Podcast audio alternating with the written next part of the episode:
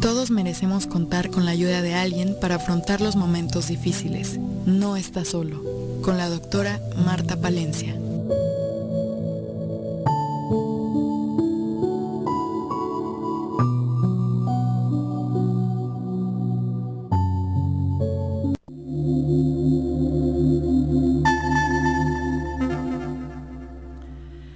Buenos días a todos.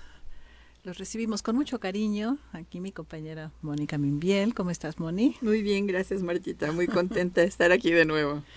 Estamos preparando un programa muy bonito para ustedes, como siempre, con mucho cariño y con muchos deseos de que mm, podamos eh, ayudar, ¿no es cierto, Moni? Nuestra intención de la Asociación de Tanatología del Estado de Morelos, desde que inició hace 22 años, fue crear un espacio para ayudar a las personas que están sufriendo de pérdidas o que están sufriendo de crisis personales que a veces no lo llamamos duelo, pero que se nos mueven las emociones, nos sentimos desmotivados a veces para seguir adelante la vida cotidiana.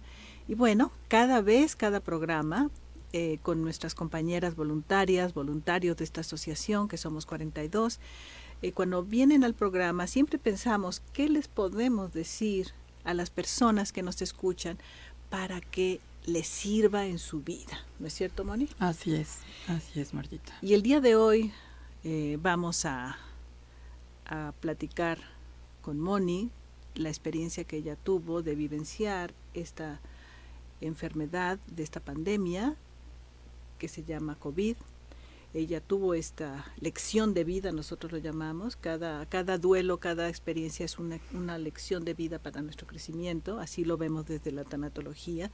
No somos víctimas, somos eh, simplemente seres humanos viviendo estas experiencias para crecer. Entonces el día de hoy, con mi compañera Moni, vamos a hablar sobre lo que es eh, vivir una experiencia y cómo podemos hacerlo mejor, ¿no es cierto? Sí. Y no nada más COVID, ¿no es cierto, Moni? Cualquier no, enfermedad. Claro, cualquier enfermedad, Martita. Y fíjate que tú mencionaste la palabra duelo.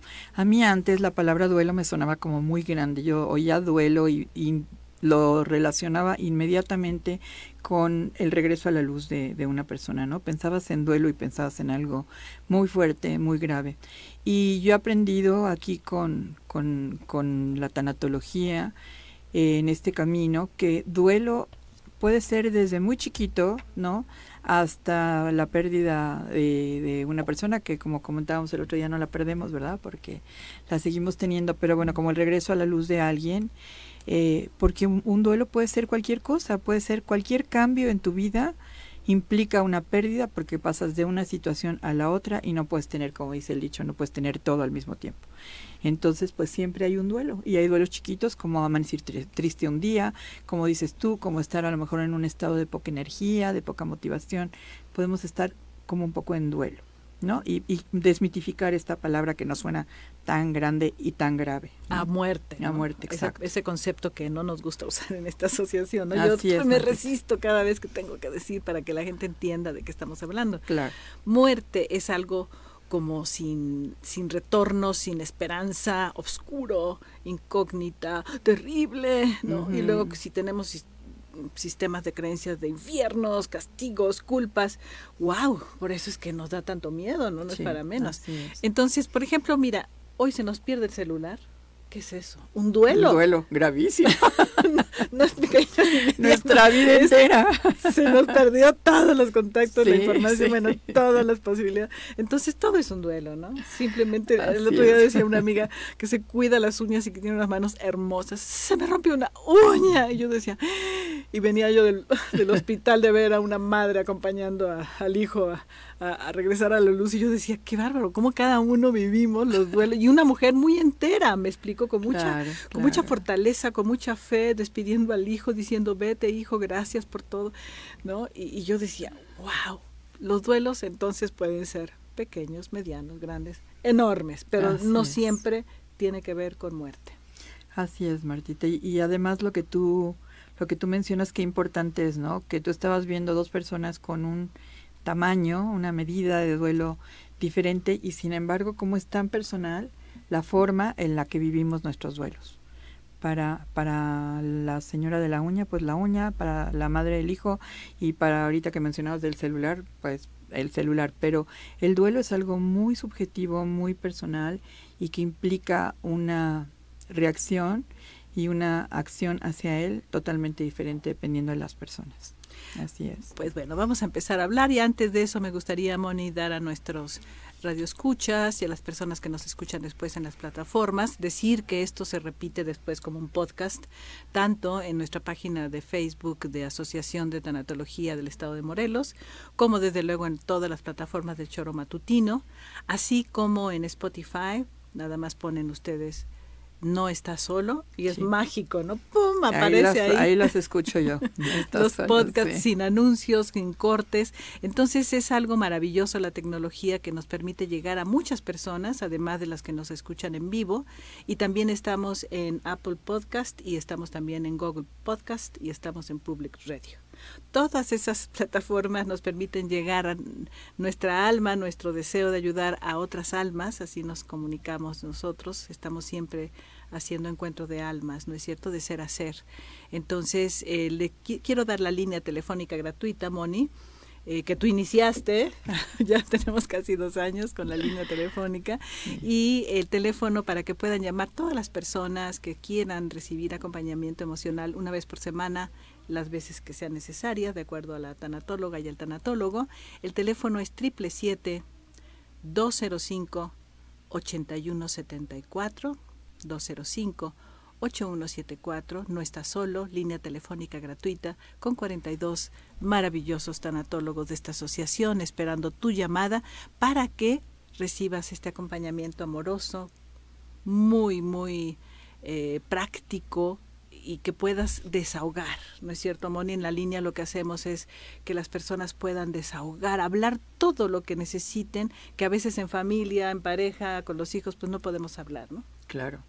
Yo quisiera hacer también un comercial sobre la línea porque a veces no nos animamos, no nos animamos a, a llamar y sobre todo ahora con esta con, con, esta forma de hacerlo que no es presencial, que estamos todavía, que lo estamos haciendo por medio del teléfono, tienen la posibilidad de hacerlo por una llamada telefónica, solamente llamada, también tienen la posibilidad de hacerlo por una videollamada, que es maravilloso, porque entonces nos da la oportunidad de conocernos, de vernos, y a pesar de que es algo virtual, podemos a través de la pantalla sentir mejor, ver mejor cómo nos expresamos. Pero si la persona no quiere, también una llamada es es maravillosa. Yo creo que aquí nosotros como tanatólogos, pues al principio que decías, ¿no? Este, era diferente, era algo diferente. Nosotros estábamos acostumbrados al contacto, ¿no? A mirarnos a los ojos. Y ha sido un aprendizaje maravilloso. Hemos aprendido a través de la escucha solamente y quitándonos el sentido de la vista, hemos aprendido a escuchar a la persona del otro lado de la línea. Y de verdad, se los digo, es un desahogo maravilloso. Ustedes van a llegar hasta donde ustedes quieran llegar, van a tocar lo que quieran tocar y simplemente, como decía Martita, simplemente como un desahogo, es maravilloso poderlo hacer. A veces involucrar a nuestros seres queridos es involucrarnos, involucrarlos también en nuestros sentimientos. Y a veces no es tan bueno porque pues siempre hay ahí en la relación asuntos pendientes, asuntos pendientes, ¿no?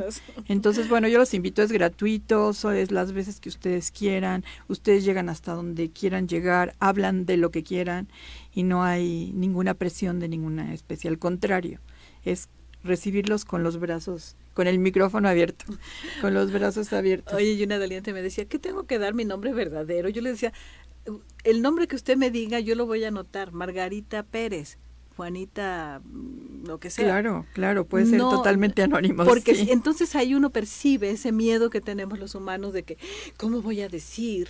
Mi nombre. A un, desconocido, todas mis cosas de, mi dolor, de mi corazón, ¿cómo voy a abrir, no? Entonces también, si no tienes que, si no quieres decir tu nombre, no lo digas. O sea, siéntete protegido digo, nosotros somos profesionales de tanatología y necesitamos tener esta tranquilidad de que tú estás tranquilo, que estás tranquila.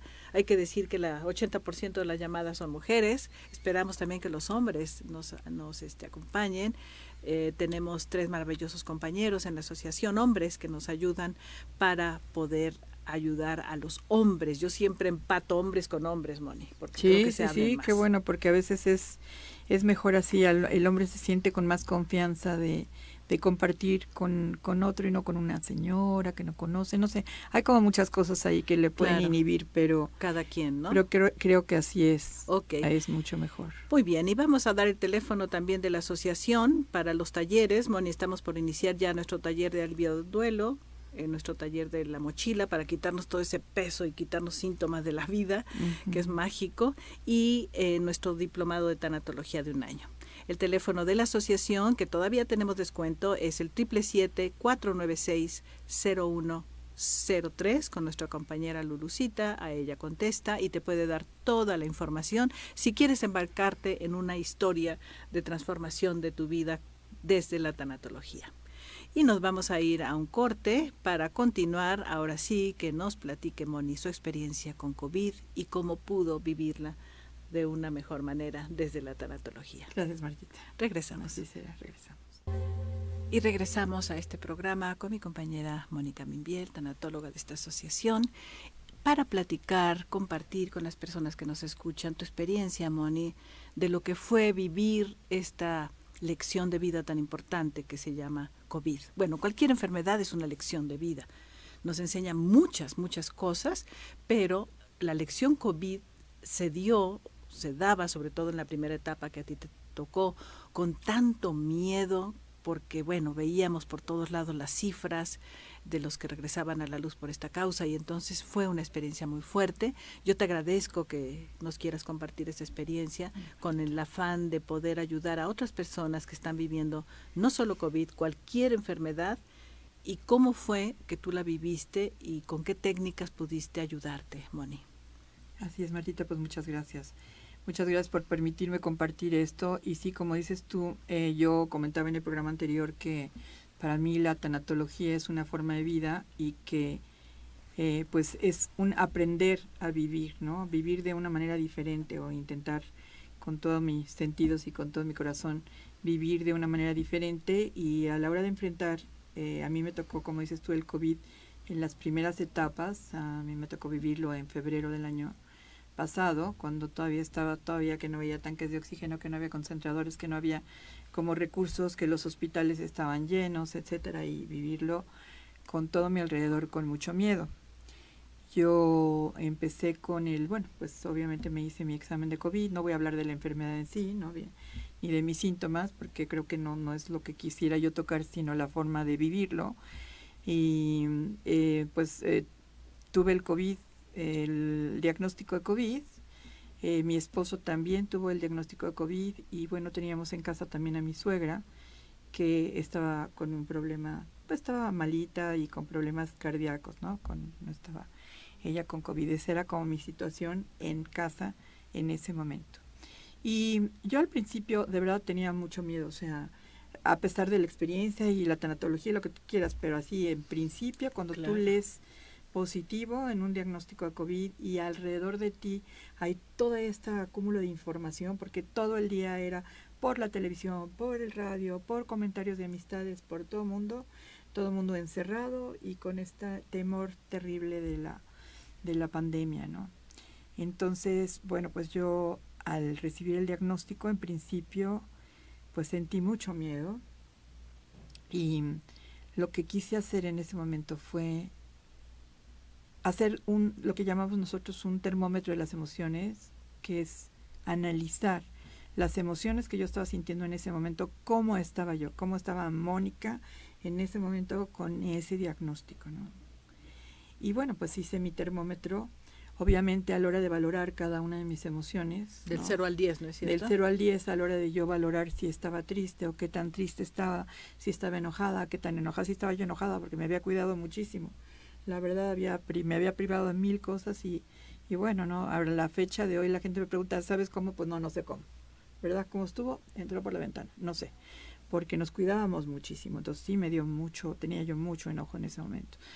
Y este, y lo que obviamente lo preponderante era el miedo. Analicé la culpa, analicé la soledad, analicé que también toqué la soledad y ahora lo voy a comentar y este la frustración y, y, bueno, pues dije, a ver, vámonos con los miedos. Vamos a hacer aquí un inventario de miedos, vamos a explorar a qué le tengo miedo. Estaba de 10 de miedo, era la más alta. 10, sí, sí, miedo estaba de 10, porque sí estaba yo enojada, pero vamos, como que bueno, pues ya estoy aquí, o sea, pues, ay, perdón, sí me enoja, me enoja estar enferma, porque me cuidé mucho, pero bueno, no era la emoción predominante, era el miedo. Y en ese momento pues hice una lista, ¿no? De, un inventario de, de a qué le tenía yo miedo. Y pues había miedos catastróficos, ¿no? Así futurizados, ¿no? Es que si yo falto y mis hijos y casi casi ya estaba lloviendo a, ¿no? Mis hijos y este y mi esposo y qué va a pasar y como que tenía yo mucho miedo. Básicamente mi miedo era al sufrimiento, o sea, al sufrimiento físico, ¿no? Al que y, y sabes que que era un miedo al qué sigue de aquí. O sea, ¿cuánto me voy a enfermar? ¿Hasta dónde voy a llegar? Me voy a enfermar al grado de tener que entubarme, de ir a un hospital. Y yo dije, a ver, a ver, a ver, espérate tantito. Entonces, a la hora de poner mis miedos sobre la mesa, pues me doy cuenta que en ese momento mi situación física no estaba para ir a un hospital, ¿no? Ajá estaba yo con mi oxigenación bien, estaba yo, todo, todo, lo que uno se toma en ese momento, ¿no? Bueno, tenía yo temperatura, pero dije, a ver, ¿cuántos de estos miedos son reales en este momento? ¿No? ¿Cuál es mi realidad el día de hoy? ¿Y cuántos de estos miedos los estoy viendo en un futuro, ¿no? Y creo que el miedo que más fácilmente pude, pues no sé si la palabra es superar, analizar, eh, fue el miedo a la muerte. ¿no? Lo voy a decir así porque, como decías tú, es más fácil entenderlo con la palabra muerte. Si yo digo el regreso a la luz, pues ya suena mejor. suena como, uy, qué bonito, ¿dónde voy a ir? Exacto, eso suena mejor. Yo creo que en ese momento era miedo a la muerte, ¿no? a morir. Y haciendo un alto, ¿no? En el cambio dije, a ver, a ver, vamos a ver, ¿me voy a morir? O sea, si en el peor de los casos esta enfermedad me lleva a morir, realmente voy a morir. Y me sirvió Martita porque en ese momento, pues, reanalicé, porque claro que yo ya tenía como una cierta conciencia de, de, lo que soy, ¿no? Y de, de por qué estoy aquí, para qué estoy aquí. Y de dónde iba yo a regresar, o de dónde voy a regresar, pero en ese momento, ¿no? Y la verdad es que me dio muchísima tranquilidad. Yo dije, si esto me va a llevar a regresar a la luz, pues ahí llegó mi momento, ¿no? Ahí está, no hay, no hay por qué tener miedo si sé para dónde voy. Ese es el tema, ¿no es cierto? La pregunta, Moni, es ¿cuántas de las personas que nos escuchan, cuánto en esta sociedad se trabaja la información de primero quiénes somos y pues de qué se trata la vida y a dónde vamos a ir? Entonces tú como tanatóloga tenías, tienes la información, en nuestra escuela para que las personas nos entiendan, pues de dónde sacamos esta información que nos tiene tan tranquilas, ¿no? Nosotros utilizamos un libro que se llama el libro del viaje de las almas, que se lo recomendamos a cualquier persona que quiera empezar a vivir sin el miedo a la muerte, porque tenemos miedo a la muerte porque no entendemos lo que es. En ese libro, el doctor Newton, Michael Newton, 30 años de investigación, hipnoterapeuta, investiga más de 7.000 casos, en donde lleva a través de la hipnosis a ver qué estábamos haciendo entre la vida y el nuevo renacimiento. Entonces, en esos años de investigación, claro que era al principio, decía, ¿qué es esto? Igual que el doctor Brian Weiss, ¿no? De las vidas pasadas, decía, ¿pero qué es esto? Esto no existe y, no, le no les tocó más que convencerse a través de sus investigaciones y testimonios de las personas que si efectivamente hay otras vidas y que efectivamente hay todo un recorrido de 13 etapas, describe el doctor Newton en su libro, de todo lo que hacemos del otro lado y que realmente, y esto aunado con la, digo todo esto, Moni, para que las personas puedan tener información para, para hacer este cambio de, de actitud y dejar de tenerle miedo a la muerte, porque ahí en ese libro nos describe nuestro reencuentro con los seres amados, que esto es algo que a las personas en duelo, yo me, encanta, me fascina verles la carita, entonces me lo voy a encontrar, claro que sí, si lo amaste, si lo amabas, claro que te vas a encontrar, ¿no? Y están todos los testimonios de experiencia casi muerte, que es otra línea de investigación muy seria de tantos años. Entonces, el libro del viaje de las almas del doctor Michael Newton nos ha enseñado en esta escuela, y a todos los que lo leen desde luego, quiénes somos, de dónde venimos, a dónde vamos y por qué estamos aquí, para qué. Y esto aunado quiero decirlo, Moni, para que no se me olvide, y las personas que nos escuchan que tengan esta curiosidad, hay una película que se llama, que también la usamos con todos nuestros dolientes y nosotros en nuestra formación, que se llama Nuestro Hogar. Nuestro Hogar de Chico Javier, donde todo lo que plantea en ese libro, que es un libro de los 115 libros que él escribió en forma inspirada, este maravilloso ser humano, Chico Javier brasileño, cómo coincide con todo lo que dice el libro, ¿no? Y con todo lo que dice, porque no es nada más un libro y una película y ya llegamos a la conclusión, no. Yo, Moni, soy una apasionada del tema, 15 años investigando de la vida después de la muerte a través de las sabidurías, de las tradiciones. Todo lo que dice en este libro y esta película, todo lo encuentro. Lo, lo había revisado en muchos libros y en muchas sabidurías, de teosofía, la gnosis, desde la parte de antroposofía, bueno, muchas sabidurías. Y para no alargarme más, nada más decir, si quieres perderle el miedo a la muerte, como Moni nos lo está contando, que ya dejó de sufrir porque me voy a morir, y entender a dónde vamos, que no quiere decir que nos vamos a suicidar, ¿no es cierto, Moni? No, no, claro que no. Yo estoy muy contenta en esta vida, no, no tengo ninguna prisa por acelerar el proceso. Claro. Entonces, que vean este libro, el, el viaje de las almas de Michael Newton, eh, todo lo encuentran en audiolibro, lo pueden conseguir. Bueno, el que quiere encuentra hoy día, no hay nada inaccesible. Sí, sí, sí, se consigue facilísimo. Y la película de Nuestro Hogar también en YouTube. Gratis a la hora que Gratis a la, una, a la hora que uno esté preparado. Entonces, pudiste disminuir tu miedo a la muerte cuando te diste cuenta que había posibilidad, pero que entendías lo que es realmente es el regreso a casa, ¿no? Sí, yo quisiera en este momento como que cambió, ¿no? Este miedo a la muerte entonces cambió por una como cierta tranquilidad y paz, que si mi regreso a la luz era por este camino, pues ya era un regreso a la luz, ya no estaba viendo algo como algo dramático, tétrico, como decías tú con el concepto de muerte, ¿no? Que, que bueno, repito, ya era revisado, pero bueno, pues a la hora de la hora sí dice una, a ver, espérame, como que sí se sacude uno y tiene uno que regresar y volver a hacer conciencia ¿no? de lo que uno de lo que uno cree. Bueno al menos yo que no, a lo mejor me falta todavía en el camino del crecimiento y la evolución para poder decir ah sí ok covid me siento esperar no son los grandes maestros covid no, importa no bueno pues sí sí me dio miedo claro humanos somos.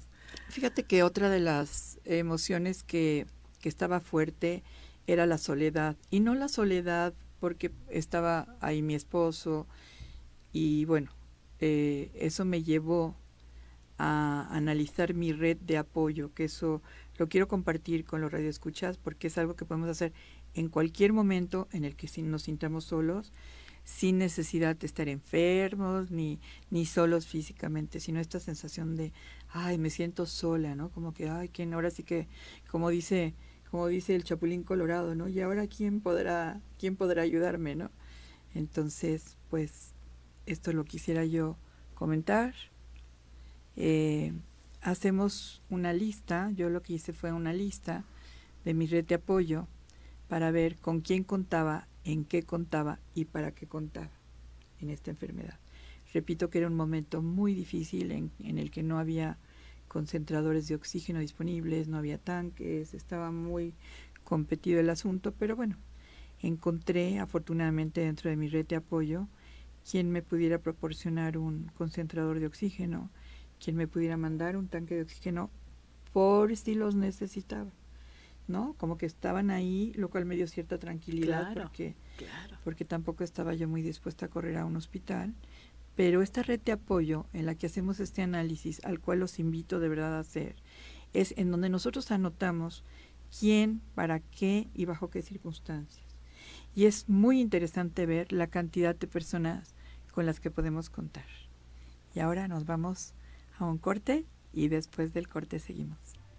Y continuamos hablando con nuestra compañera tanatóloga Mónica Mimbiel sobre su experiencia de haber vivido en la etapa difícil, el COVID, esta lección de crecimiento tan grande, en donde nos habla de los miedos, cómo pudo manejarlos, con, con información, no hay manera, el miedo, la única manera es con información y bueno, muchas otras técnicas y me gustaría ahora que nos comentaras qué más te ayudó en esos momentos tan difíciles, Moni, de enfrentar tu enfermedad, de estas técnicas que usamos en la tanatología. Sí, pues mira, eh, recapitulando sería empezamos con, empecé con el termómetro de las emociones, analizar en dónde estaban mis emociones, después me centré en mis miedos, eh, lo que hice fue analizar los pensamientos atrás de, de, mis miedos, ver, ver dónde estaba yo, dónde estaban esos pensamientos, que ya sabes que es la loca de la casa, eh, ¿verdad? La mente se va, se va, se va, y luego también hice mi, mi, este, mi lista de los recursos de mi red de apoyo para saber con quién contaba para qué contaba en ese momento.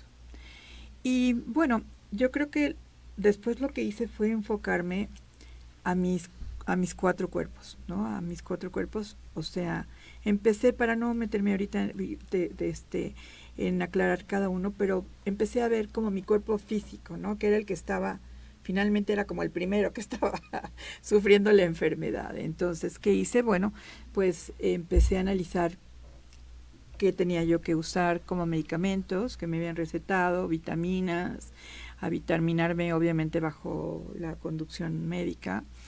Este, después qué comía, ¿no? qué tenía que comer, porque pues estando solos, sin nadie que nos ayudara, sin nadie que nos diera de comer, pues lo más fácil era comprarme papas y doritos y, y pasteles y tener ahí a la mano eso, ¿verdad? Para la hora del hambre, que bueno, ni hambre tenía yo pero pues empecé a ver qué comía, tratar de, de, ver comer un poco más sano. Mi hijo nos hizo un súper maravilloso, nos dejó ahí por la ventana de la cocina y nos pasó todo, todo, ¿te acuerdas que lavábamos todo, todo desinfectábamos?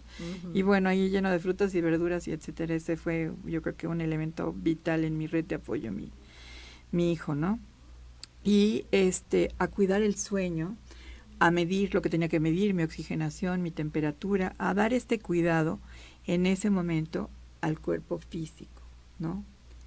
Pero el cuerpo físico, pues está como más fácil, ¿no? Porque tienes como la receta, ¿no? A ver, ¿qué voy a comer? Pues cosas sanas.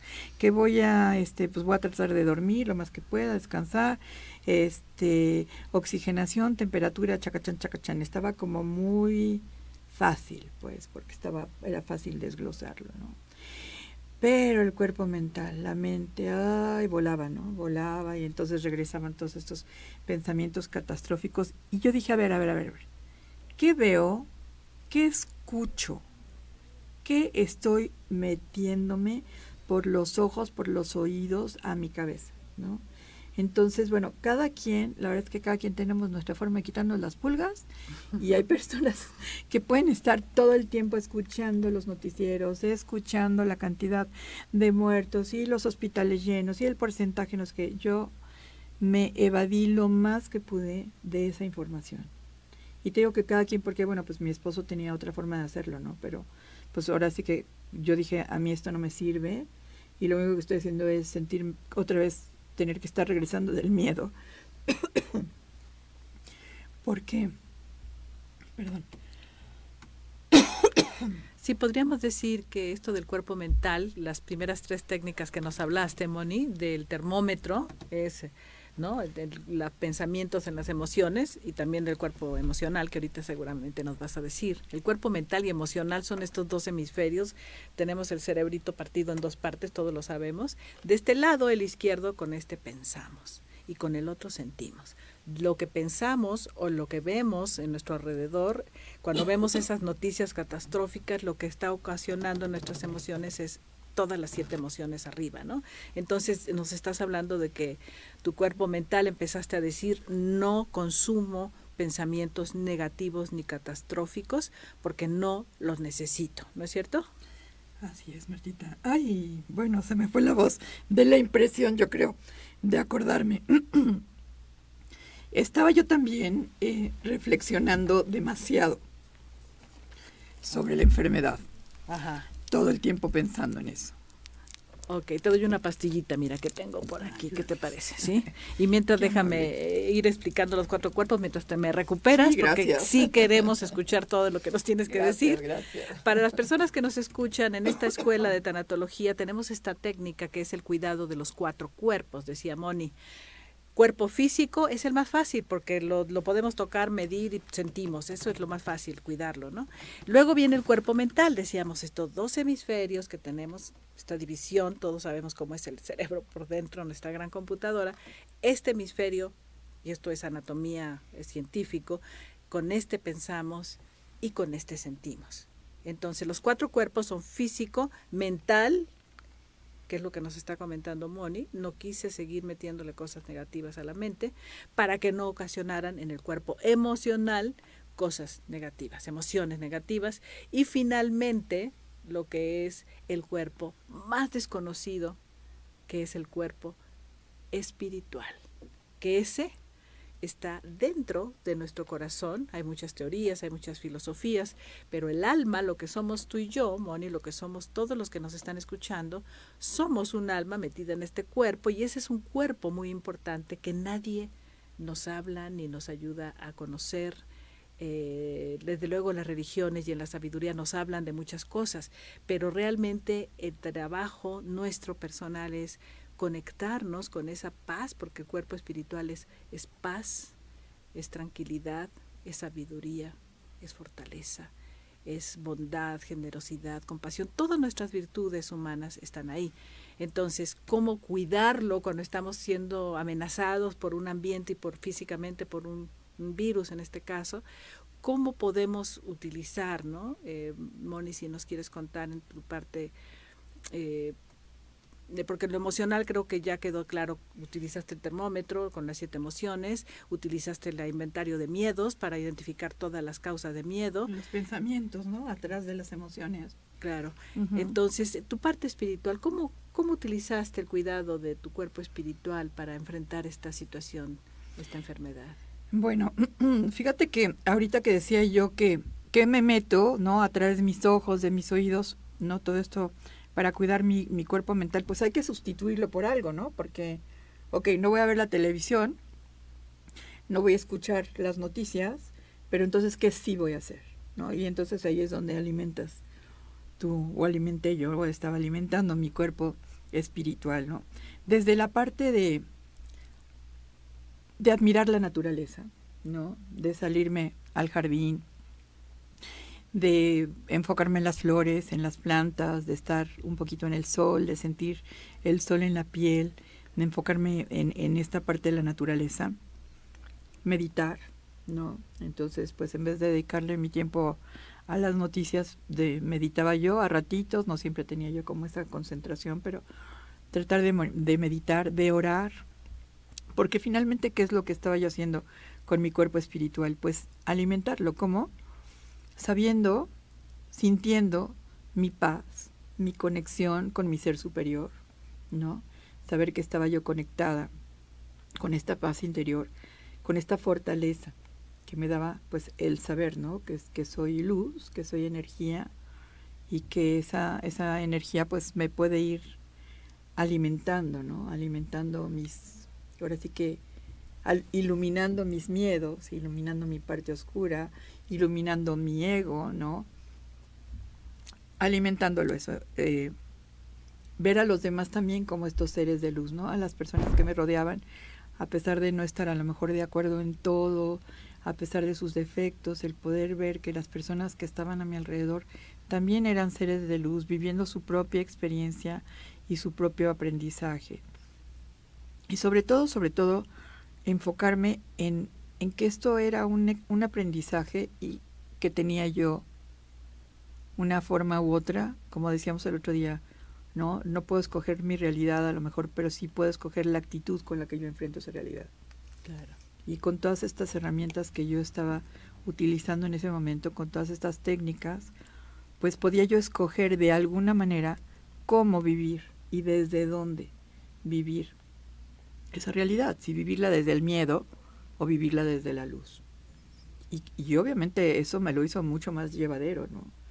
Porque pues estaba yo con una vibración más alta, ¿no? Estaba cuidando mi entorno y eso me permitía vivirlo con más luz.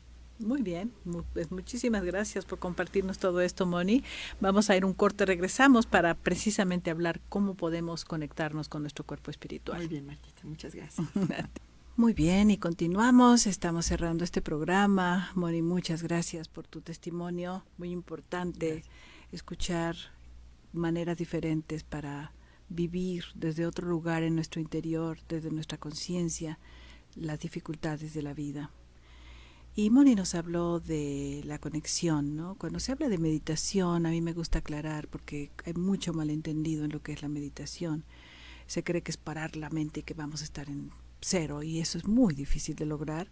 Lo importante es el poder mm, encontrar una manera de conectarnos a ese espacio que se llama el cuerpo emocional, perdón, el cuerpo espiritual, que es dentro de nuestro corazón. Por eso yo siempre les pido que lleven la mano al corazón.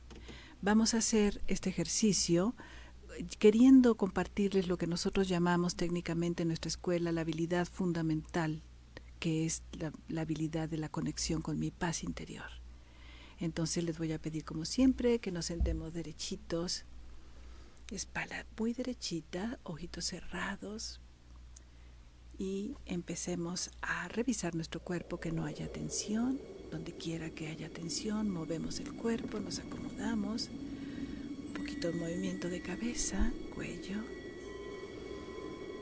Y empezamos a llevar la atención de nuestro cuerpo mental a nuestro cuerpo físico, sobre toda nuestra respiración, como entra y sale el aire. Muy profundo, pausado.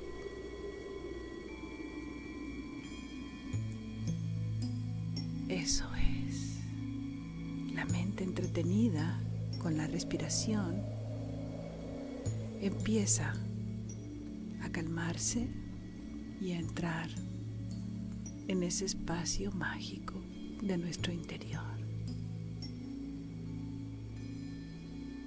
Lleva tu mano a tu pecho porque ahí, de acuerdo a todas las sabidurías, está ese espacio de luz que eres tú, que es tu alma metida en este cuerpo viviendo esta experiencia humana de aprendizaje. Tu paz interior. Conéctate toda la atención de tu mente en tu respiración con la intención de entrar y conectarte a lo más profundo de tu corazón. Imagina como una pequeña luz que nunca se apaga está ahí. Visualiza, imagina esta luz en tu corazón. Y en el momento en que llevas tu atención a tu luz, ella, la luz, esa energía de luz empieza a hacerse más grande Visualiza cómo se va llenando todo tu corazón en su interior con esa luz. Siéntela. Percibe ese calorcito de tu corazón. Y después visualiza, imagina cómo esa luz llena todo tu espacio en tu pecho, sale de tu corazón, inunda tus pulmones ahora esa luz a través de tu garganta y de la médula espinal llega a tu cerebro. Imagina la luz en el centro de tu cerebro. Hay una glándula ahí maravillosa, mágica, que se llama la glándula pineal. Llena de luz todo tu cerebro desde el centro.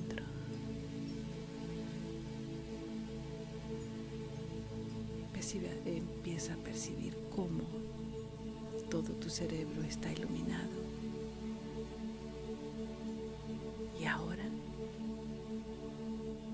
esa luz desde tu corazón baja a través de tu abdomen y va llenando todos los órganos de tu cuerpo, todas las vísceras, y va bajando hacia tus pies llenando tus piernas, tus pantorrillas de luz.